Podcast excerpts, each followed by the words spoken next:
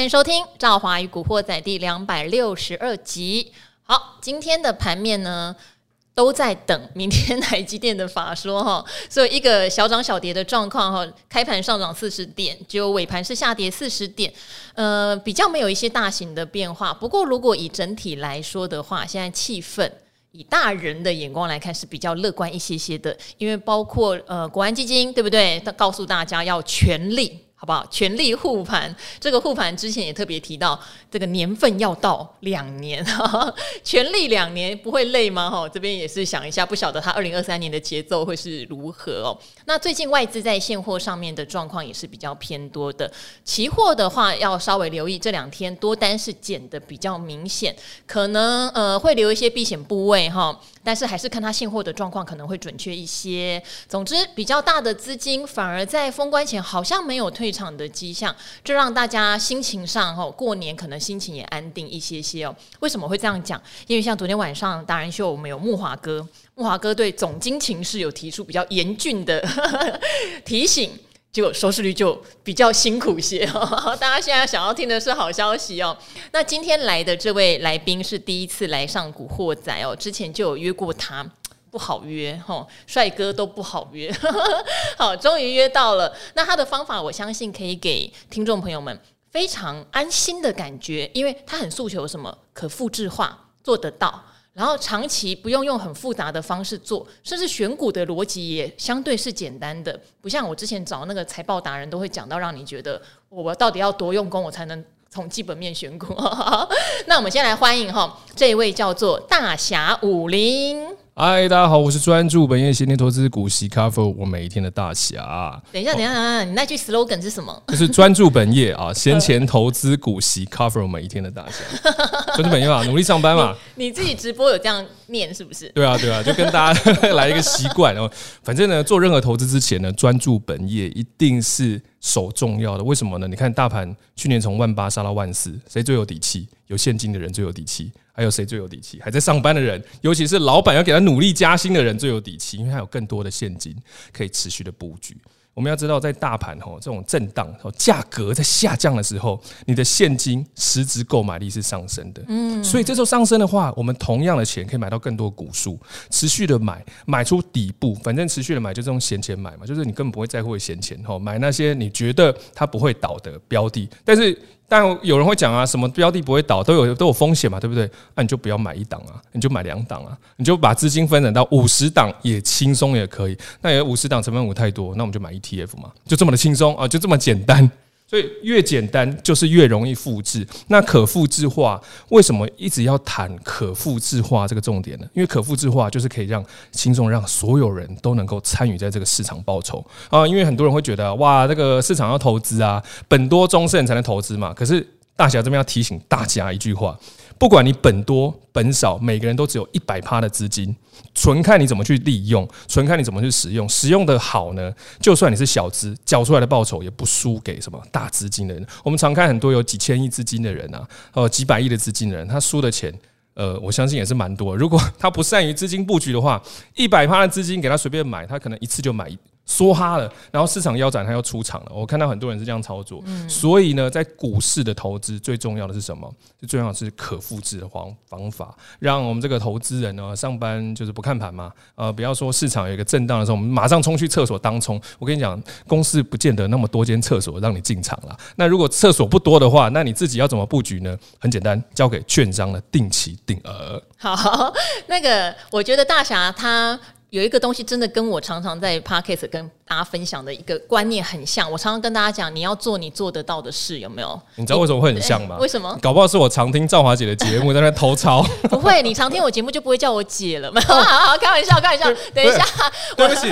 好，没有。我跟你讲，大家可能现在哈，听众朋友，也许有蛮多人已经知道大侠武林，也有 follow 你的，不管是粉丝团哈，或是你晚上的直播，都有 follow 你，跟你也很熟，甚至很多人可能已经私讯过你问问题。嗯、但也有一些人，也许。今天真的是透过《赵华与古惑仔》仔来认识大侠武林。无论如何哈，这边赵华先小小做一下介绍哈。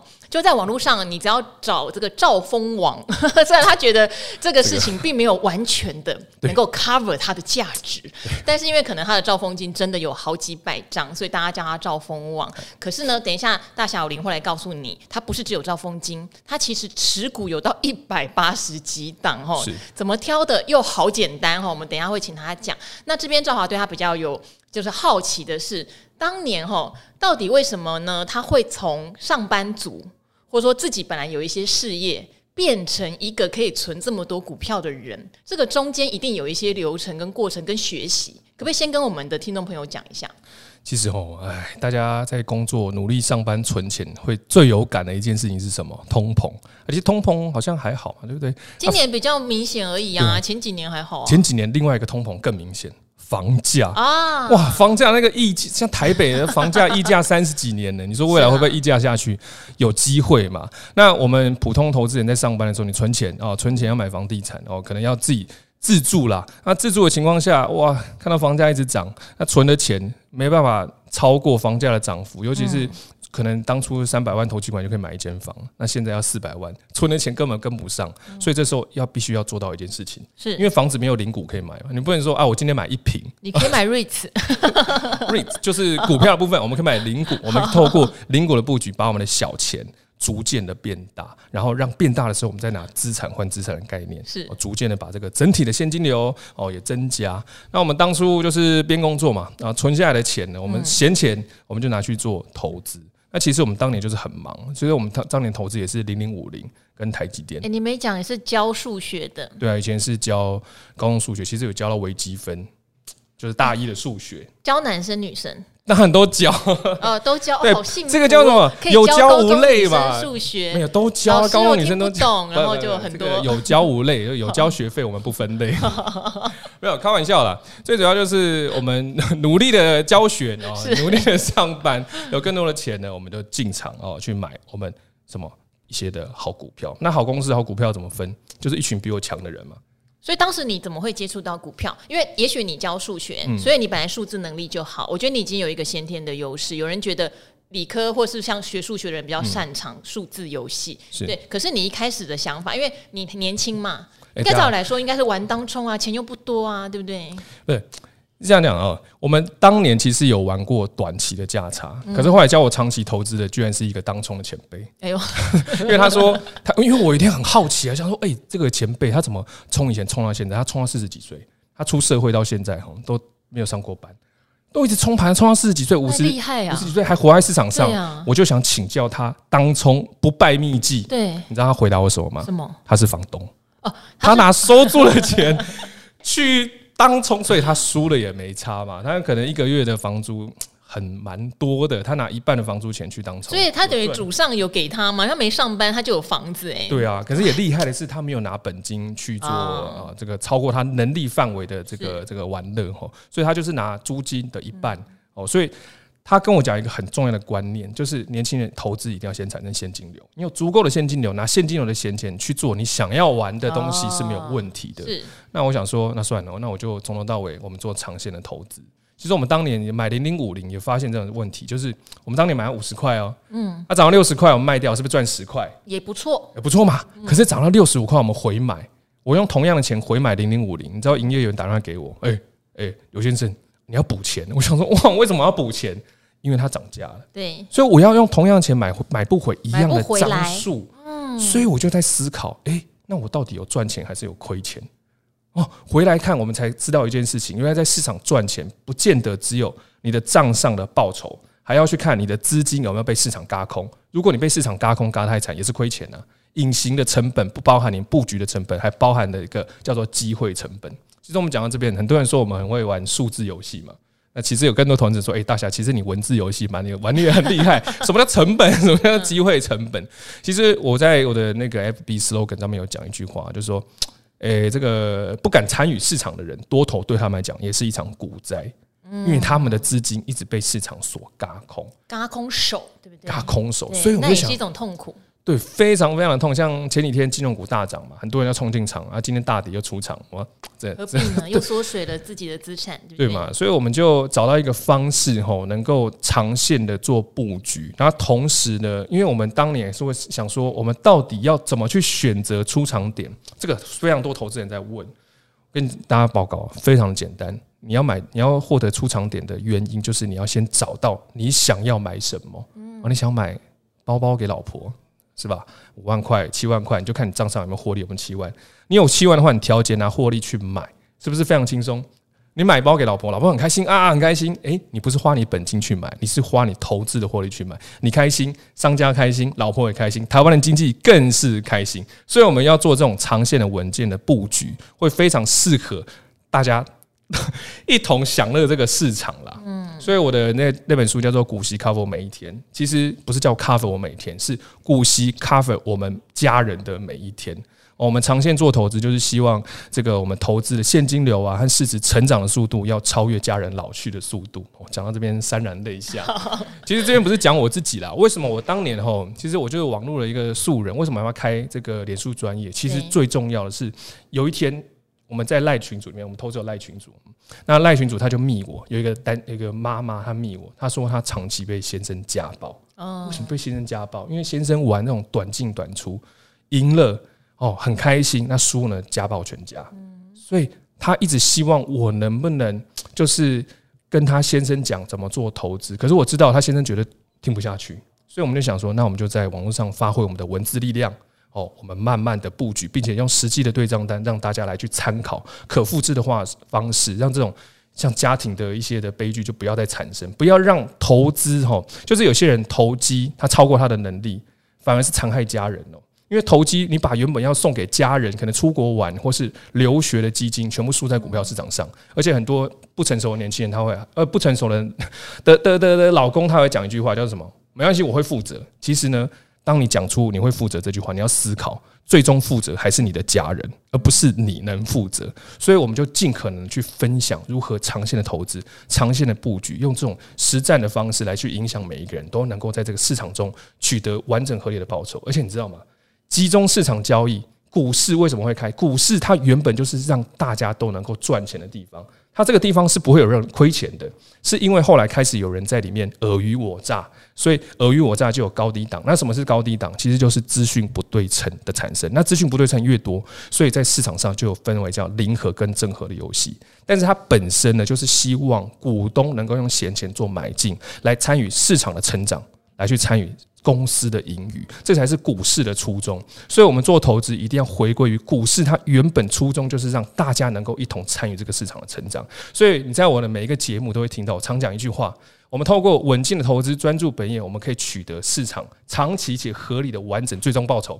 有点饶舌，但是呢，这就是我对市场的一个看法。好，我跟你讲哦，大小林刚刚讲到两个我觉得很大的重点哦，一个就是常会有人说，你会赚，你干嘛出来？你会赚，你不用教我们呐、啊，你自己赚就好了哈。那这边赵华有发现哈，会跟我志同道合变成朋友的，其实就是跟大小林有类似的初衷，就是你会发现有很多人他的处境是，如果你没有透过对的理财，你可能会过得越来越不行。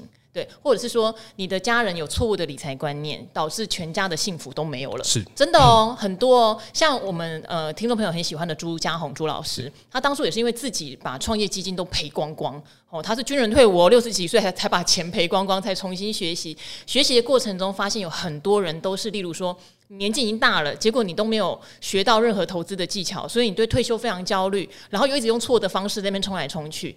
看不下去，觉得有些方法是可复制、可学习的哈，所以大侠武林的初衷真的就是这样，才会从默默自己赚，告诉你其实赚钱没有这么难。对哦，那你可以因为透过简单的方法、可复制的方法脱离原本的困境，我想他会很开心。是哦，这是其一。其二，刚刚提到哈，开股市。让大家进来是让大家赚钱，不要以为是一句干话哦。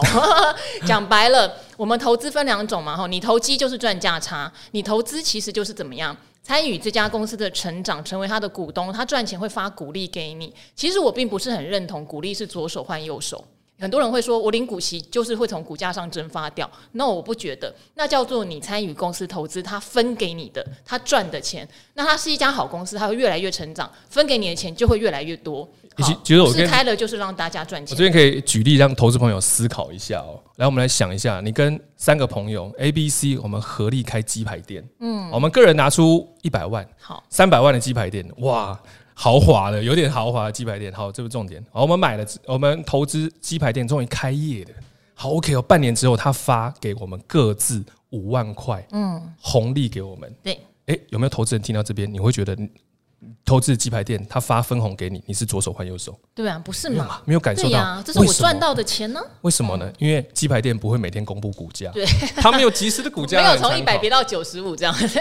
所以投资人会很常会觉得，哎，股息就是左手换右手，那是因为太常看股价，你才会觉得，哎，当天有扣股价，其实那不是扣股价，那是市场的一个参考价。嗯，也许扣股价会发生在零点一秒。但是零点一秒之后，市场又开始跑出它的一个估值。对，所以我们看到有些股票它很快的填息啊，有些的股票呢，像金融股啊啊，兆丰金啊，因为它的获利不与以往，所以它就持续的呈现贴息的状态。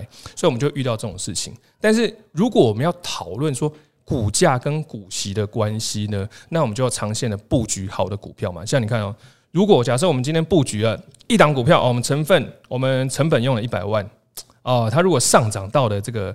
一百五十万，哎、欸，这个报酬率不多，哎、欸，报酬率还蛮多。透过多年的这个 这个持续的布局，上涨到一一百五十万。那今年它配息给你十五万，所以你账上拿到了十五万，那你库存里面还剩多少？一百三十五万。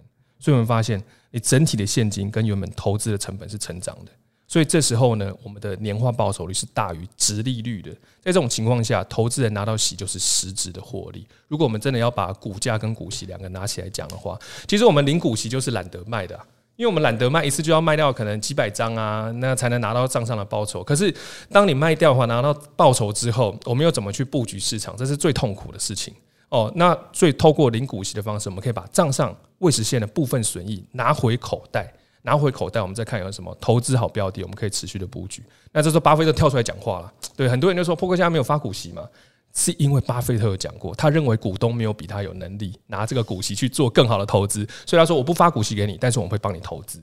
但是呢，巴菲特他本身他非常喜欢有公司有发股息的，为什么？因为他觉得其他公司没有比他有能力，最好发股息给巴菲特来去做投资，然后巴菲特本身帮你投资，所以人家不发股息或是发股息，巴菲特一直都认为那是有合乎逻辑的。你只要在合乎逻辑内发股息，分红给股东，都是一桩有符符合 逻辑的一个方式。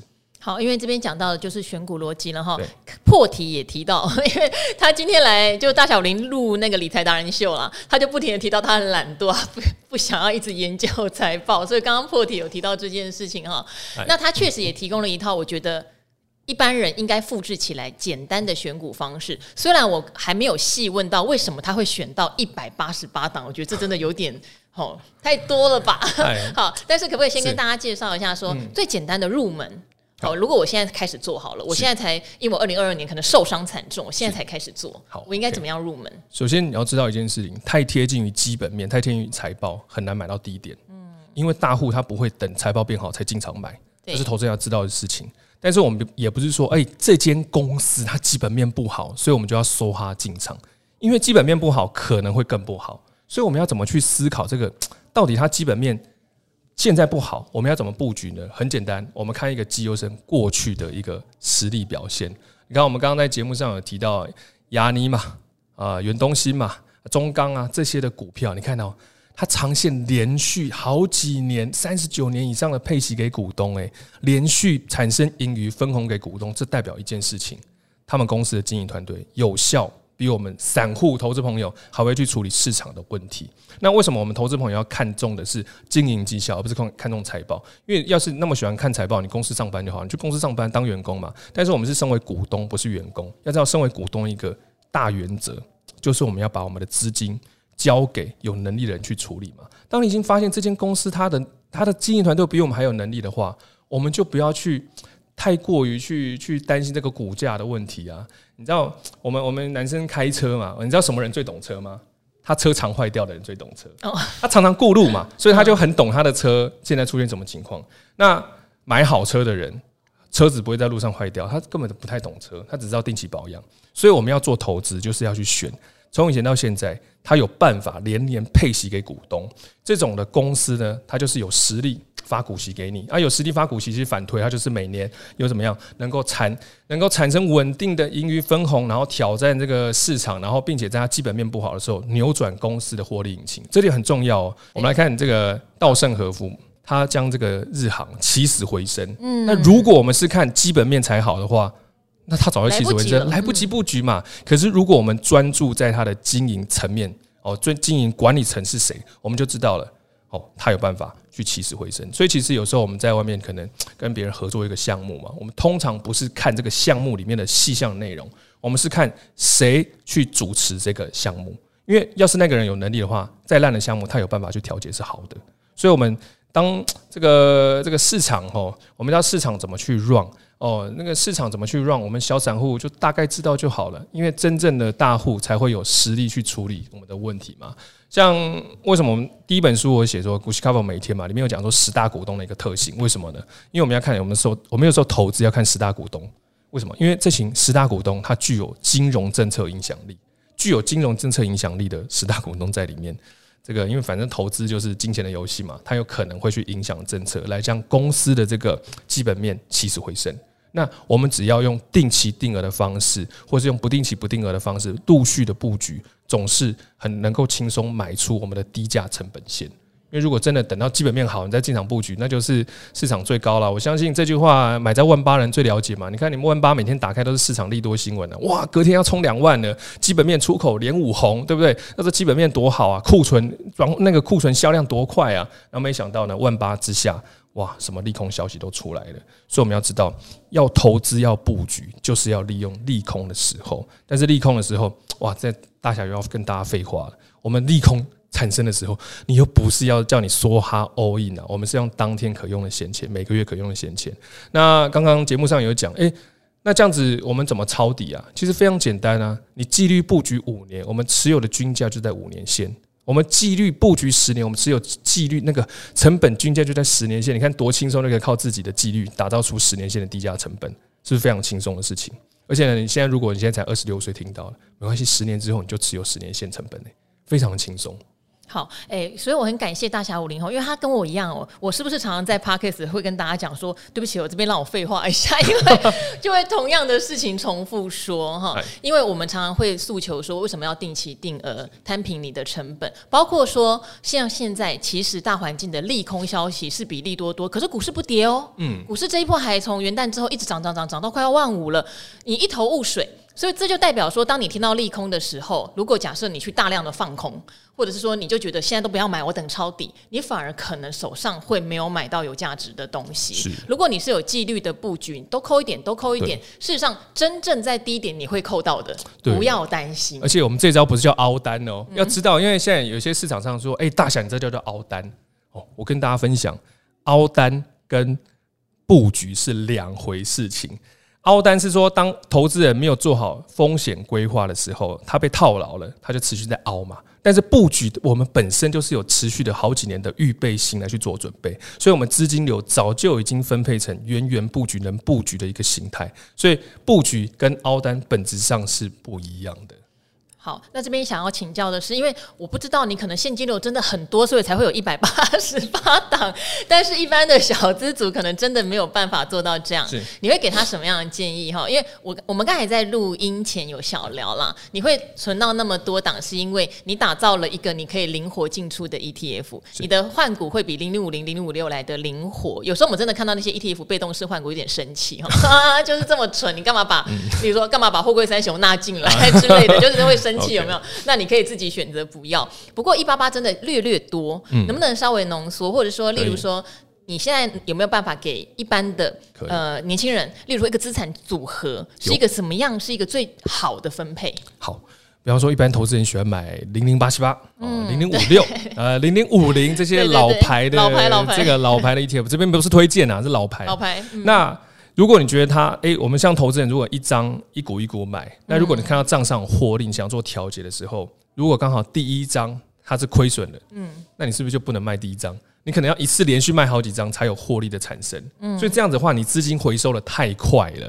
比方说，你买十张零零八七八，可是前七张都是负报酬的，嗯，你要连续卖七张，卖到第八张、第九张、第十张，才是赚钱，才是赚钱的。那我们这样一次卖太多了，那何不如我们采用什么？我们买它的一个成分股，我们假装，我们就看零零五五好了，这档是金融股的成分股嘛？那我们就帮十四档金控都纳进来。啊，十四档，如果十四档你觉得太多了，我们买十档可以吧？十档我们就先去掉一些寿险问题，就是波动比较大的，先把它去掉。我们就买十档，那十档你常年的布局到现在账上都有涨了，有些有涨，可能有些有跌。那我们涨的时候，我们就看它的一个基本面。最简单，金控非常简单哦。哦，听到这边投资朋友，你可能就赚到了。我们来看官股四大金控，它有一个特性，什么时候做调节是最好的时机？除夕前。什么意思呢？你怎么去决定你要不要参加除夕？看他当年的 EPS，如果当年 EPS 累计在除夕前，它有超越去年同期的话，代表一件事情，很有机会在除息后，它会快速的展开填息。所以这时候投资人就不要轻易的出场。如果这笔不是闲钱，不要轻易的出场。但是如果他当年的 EPS 是逊于去年同期，比方说像兆丰金，啊，他的去年在除夕前就是逊于前年嘛。所以你们发现它除夕后三十六块贴息贴得非常的严重，所以我们就知道这个特性。那我们就知道，哎，那我们在除夕前，我们看一下我们的成分股，它的这个 EPS，它的一个累积的获利有没有胜过去年同期？如果没有胜过的话，代表它可能过涨。我们可以再平衡，就是收回资金和这段期间布局的获利，平衡到其他档有成长的金控。像是今年就是第一金嘛，永梦金。虽然现在讲已经来不及了，因为整年度已经公布了，但是跟大家讲这个投资的逻辑，你明年有机会可以复制化。因为我们知道股市最好的时机就是在线性，你能够利用它的周期在线性，持续的在市场还没有反应之前，哦，就进场做布局。那为什么说市场还没有反应？因为我们知道现在很多基金嘛，ETF 嘛，然后而且他们调节进场都是有时间性的。成分股几月调节嘛？但是我们就可以在它反应之前进场先布局，这就是散户的特色。所以谁说散户不能本多终胜呢？人家大户，人家投新要结账，我们散户才能本多终胜。而且我们可以利用这个灵活性，在这个股价区间进场做布局。吼，这个对投资人来讲都是一个还不错的方式了。那我们刚刚讲说成分股吧，你十档都布局完，那我的意思就是说，有些超涨你做调节，然后拿去再平衡去买你想要买的东西，或是买还处于价值区的个股，这样的调节速度会远超过成分股它本身帮你调节的速度。好，因为你刚刚有特别提到哈，连续配发股息的年数很重要，像呃你在节目里面提到的很多都超过二十年，那它的产业可能分布的就很广，不见得都在金融或传产，甚至电子也有，所以它的产业你会列入你的考量吗？对，而产业不会，产业完全不列入考量，完全只要它符合你的配发股利和殖利率条件，你都会愿意接纳它，就对，对，没错。而且我每一档其实每一档股票都是景气循环的，我特爱景气循环。我觉得你这句话很好，其实每一档股票都是景气循环，并不是面板记忆体才叫景气循环。对啊，连老婆每个月的心情都景气循环。吓我一跳，连老婆都在做景气循环，一年换四个老婆，只有一个老婆啊，只是她的心情会那个 吓到我了。好，OK，不能讲出来这个。好，反正就是利用景气循环布局嘛。天天涨，我们怎么布局啊？就是要利用景气循环，我们的资产才有机会。在适当的区间内，我们布局才出价值股数，我们的市值成长才快嘛。你天天涨很难布局诶，你看你天天涨的速度超过我们的，你说股市天天涨，年年涨，超过我们的加薪幅度，这是叫我们变穷，不是变富有。我们要利用这个空头的时机，才有效去加大我们的薪资购买力。所以哦，有时候常常跟投资朋友讲说，不要那么喜欢填息嘛，填息太快啊，你股息还没拿到，填息要干嘛？你填息隔天都填息了，你股息还没拿到，你股息是被轧空哦。你年终奖金还没有拿到之前，股价的涨你是被轧空，所以千万不要太喜欢股价天天涨。我们要利用股价的在线性，在它的周期空头来的时候布局，才有机会取得这个市场。又要讲废话了，市场长期完整且合理的最终报酬。好，那刚刚讲到凹单哈，和这个布局是不一样的。有所谓凹单是，也许你的手上的股票哈超级高本一笔，然后股息殖利率一咪咪，甚至有的是投机股是没有股息的，然后你被套牢，然后你就觉得没关系，总有一天他会回来。大侠武林说我们分批布局是没有问题，不是哦，他刚才有讲条件喽，哎，对，稳定的现金股息哦，对。不对？哈？而且连续配发都没有中断的，那产业他就不挑了，只要有符合各行各业都会有好公司，对吗？而且各行各业都是景气循环，大家不要忘记，没有人天天过年的。他不是说什么中华电信是稳健股，不不见得哦，买在高档的人，你刚刚说这是稳健股，他也不这么觉得，所以其实产业就还好了，我们最主要就是看这间公司它有没有能力长期处理市场的问题？哦，然后在这个市场空头情况下，我们经常做布局。哦，投资人这做起来是非常轻松。其实从头到尾就听起来就是我们选什么，选好老公股票嘛，啊，选不要骗老婆的这个这种这种公司。不要自吹自擂，好不好？刚才已经说溜嘴了，老婆也有景气循环。哎，反正我们看到好公司，但是好公司我们也不要一股脑的冲进去，我们要先用定期定额的方式看。有没有办法每个月规划出你根本就无所谓的闲钱，哦，进场做布局，然后呢，再透过这个预期值利率，也就是说明年股息可能会增多，明年它这个营收增多的情况下，市场还没有反应之前呢，我们可以用当天多的闲钱。就老婆当天可能给你加薪啊，你这种多的闲钱进场做布局，啊，这个就是两头赚了，你知道吗？定期定额就可以长线持有这个均价成本嘛。那不定期不定额就是说，我们可以利用这个市场还没有反应之前，超杀的区间买入更多的价值区间，然后等到什么什么时候获利了结，就是当你看中的那间房子，它的头期款跟你账上的获利是一样的时候，我们马上可以将获利直接换获利。这个就是非常完整的一个逻辑，就不用讲说啊，我要看一些技术性指标来进出，因为有时候我们常发现一个投资人，他看到过热指标，他出场了，结果隔天更热，他就马上进场了，这是常发生的情况啊。尤其是我们看景气灯号，你说景气灯号蓝灯的时候买，OK，我们蓝灯的时候可以买，但是问题怎么卖？红灯第一颗卖吗？真的有人红灯第一颗卖哦，蛮多投资朋友在第一颗卖，但是在第二颗红灯的时候。受不了，第三根红灯的时候，他认为还会继续涨，他又进场了。结果他后来买在一百四十块，又开始产生了亏损。所以我们还是建议投资人，就是你要卖股票获利了结之前，你一定要先想好你要买什么，找到目标，你再做调节。这样子的话，你的心态上比较不会哦产生这个市场的情绪，让市场来干扰你布局的一个纪律。好，不过这边也要请教大侠武林哈，就是刚刚有讲到，也许你想要买房子，或者小时候想要买球鞋什么的，所以你有一个获利了结的动机或转换的标的，但常常有时候是遇到了一些意外，例如说像二零二二年的金融股。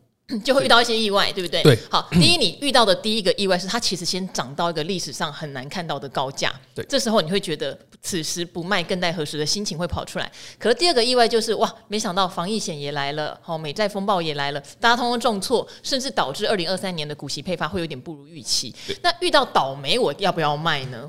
遇到倒霉，嗯，倒霉的话，如果你这时候遇到倒霉，你心情哦，投资人心情会心慌的话，哇，那你要先检讨自己。我 可以心慌，先检讨我自己，是不是？你怎么可以检讨受害者？这这个投资人要自己想，为什么金控股不发股息会对他造成伤害呢？是不是他太单压了，或者是说他用的资金是不是太太梭哈重压了？如果投资人这时候空头来的时候，你会发现市场会居然会影响到你的心情，代表说你买的股数太少了，你可以多增加一些 ETF。再来就是说你资金使用效率。可能那个布局的节奏太快了，因为像今年布局节奏太快，这个是我的听众常常反映的问题，一下就扣到没有钱了，或压太重了。对啊，像我之前小小透露一下啦，因为我们知道永丰金去年获利还算可以，虽然它有稍微衰退，那很多人会预期它明年的股息，但是不要忘记了永丰金有增资的问题，所以配息的问题不要太乐观哦。还有另外两档。开发金跟国泰金，其实呢，寿险看什么 EPS 不太准，因为其他损益、未分配损益都要看财报。虽然我们讲说不要看财报，其实我自己也是常看的。好，我们就看里面是发不太出股息的，不是还有另外的另外的方式，就是用公积配息嘛，有特定盈余嘛，跟法定公积嘛。可是其实要配这个公积，要配合银行法五十条第二项。哦，好像在讲法律了。反正意思就是说呢，如果这两档金控，就是有某某两档金控今去年如果被金管会开罚，其实它配息用公积配息，金管会也是要经过他们同意的哦。所以千万不要说，哎，他有机会用公积，不见得，因为这是我我抠过去，我有我有询问过的，确定哎法条是这样子，所以千万不要太乐观于今年配息的行情。不要说看到十年线我就要进场说哈，很有可能会到十五年线，这是有机会的。但是我们也不是说这档股票很烂，这两档股票很烂，就是在市场还搞不清楚情况下，因为它可能会有配息的这些 这个市场风声出来之后，我们反而可以利用资金控管买出一笔便宜的股数，因为买股票就是要看未来嘛。它今年、去年差，今年差，这个叫做什么？年减、年缓。年缓、年持平，接下来是什么？年增的通膨率是看 Y O Y 的，它不是看你多高，你只要比去年高一点，市场可能就是回春。所以我们就是要用资金控管，慢慢的布局，直到市场回春的那一刻。哦，重点，这就是非常重要的重点呢。像我们刚刚节目有讲到一些中国的一些高股息嘛，我们可能它三年之后才涨，两年之后才涨啊。但是如果你的资金一年就被嘎掉了，就被市场震荡给震掉了，那最终它涨也是跟你没有关系的。所以资金控管这是首重要的，而且你知道我们散户的避险能力是什么吗？我们散户最便宜的避险工具就是资金控管呐。你把这个避险工具做好了，市场很难欺负得到你啊。就算你害怕，你一股一股的买可以吧？我每个月买一股，市场怎么欺负我？像航海王啊，啊，航海系列长荣嘛，我可不可以一个月买一股就好？我们长线买，因为在它很难倒的情况下，我们迟早有一天也可以看出账上有报酬了。但是如果你觉得你资金量更多，你可以十股买。哦，一百股买，这就看个人了。所以资金控管哦，你会发现哦，我发现这这这一集的 podcast 入关键字一定要下一个资金控管 hashtag。从头到尾就跟你讲资金控管，你发现资金控管控控管的好，国剧也不会妖股啦。我我国剧也是靠资金控管买到涨的，啊，就是很单纯哦，就是这样定期定额就好了。好，当然大家资金哈有多有少了，听得出来大侠的资金真的是越滚越多，所以他的控管力也会越来越好哈。不过我觉得他很强调一件事情，就是在任何的情况下，你不要去猜底。哦，或者是说猜我现在梭哈大量的资金，我可以获利，这些都是最大的风险哦。我我们常常会讲哦，二零二二年到二零二三年，其实是你累积单位数很好的时间，你慢慢买。哦，你不要去想说还会不会回到一二一一一万两千多点，不知道，我不知道哈，赵华不知道。虽然在二零二二年我有说大概跌到一万三千五百点哈，乌鸦嘴有点稍微说重啊，对。但是你现在问我会不会再回测这个低点，我我不知道，我只知道说现在反正已经高档回落了，我按照我的纪律买我喜欢的东西。那我真的就因为大侠呃第一次来，像我的听众可能都知道，我常会讲说我还是看好美国的科技股啊，还是定期定额美国的科技基金啊，然后你知道吗？有一天突然涨六趴，前两天我在我的。古惑仔有讲，我有点呕，就是哎、欸，一天就突然涨六趴了，对对对，就像大侠讲的，哎呀，你贴息正好啊，对啊，对我对你前景看好的话，我现在可以买嘛，嗯、对，啊，你忽然一天涨六趴，我就心情上反而有点。不是不是很舒服，单位数还不够多，这样子。是啊，是啊。嗯，好，所以这一集物超所值哎，大侠以后会常来吗？好啊，有发通告就来，好不好？因为之前我请同事联络他，他居然说他都没有看到 讯息。哎呀，这个我跟你讲，那个同事密我那个平台哦，难怪他现在股价跌那么惨呐，漏讯漏那么严重，诈骗还那么多，真的是。我知道哪个平台哦，你知道？对，哎，这边还是要呼吁一下诈骗。哎，就是我跟大侠一样，我们有时候会收到一些私讯。看了难过，例如说像大侠他刚刚收到的不是诈骗啊，是指那个什么被家暴的妈妈，她就觉得丈夫的理财有问题。像我最近就收到有单亲妈妈哈，也是很想要试试看投资，可是又不敢自己买，结果就把钱汇给诈骗集团的赖群组，然后他就说虽然是小钱，但他现在连房租都付不太出来。搞得我真的心情超差的，很想帮他付房租。对，所以大家还是要留意现在的诈骗讯息很多。如果用大侠武林的方法，我相信你不用去把钱交给别人操作，你自己体会看看，用最简单的方法、最安心的方法、可复制的方法，达到你的财富自由的方法。嗯。好，那今天很谢谢大侠武林哈，希望以后很快就可以哈再跟大侠武林空中相会啦。好，没问题。好，那就跟古惑仔的朋友们一起说拜拜喽。嗨，拜拜，拜拜。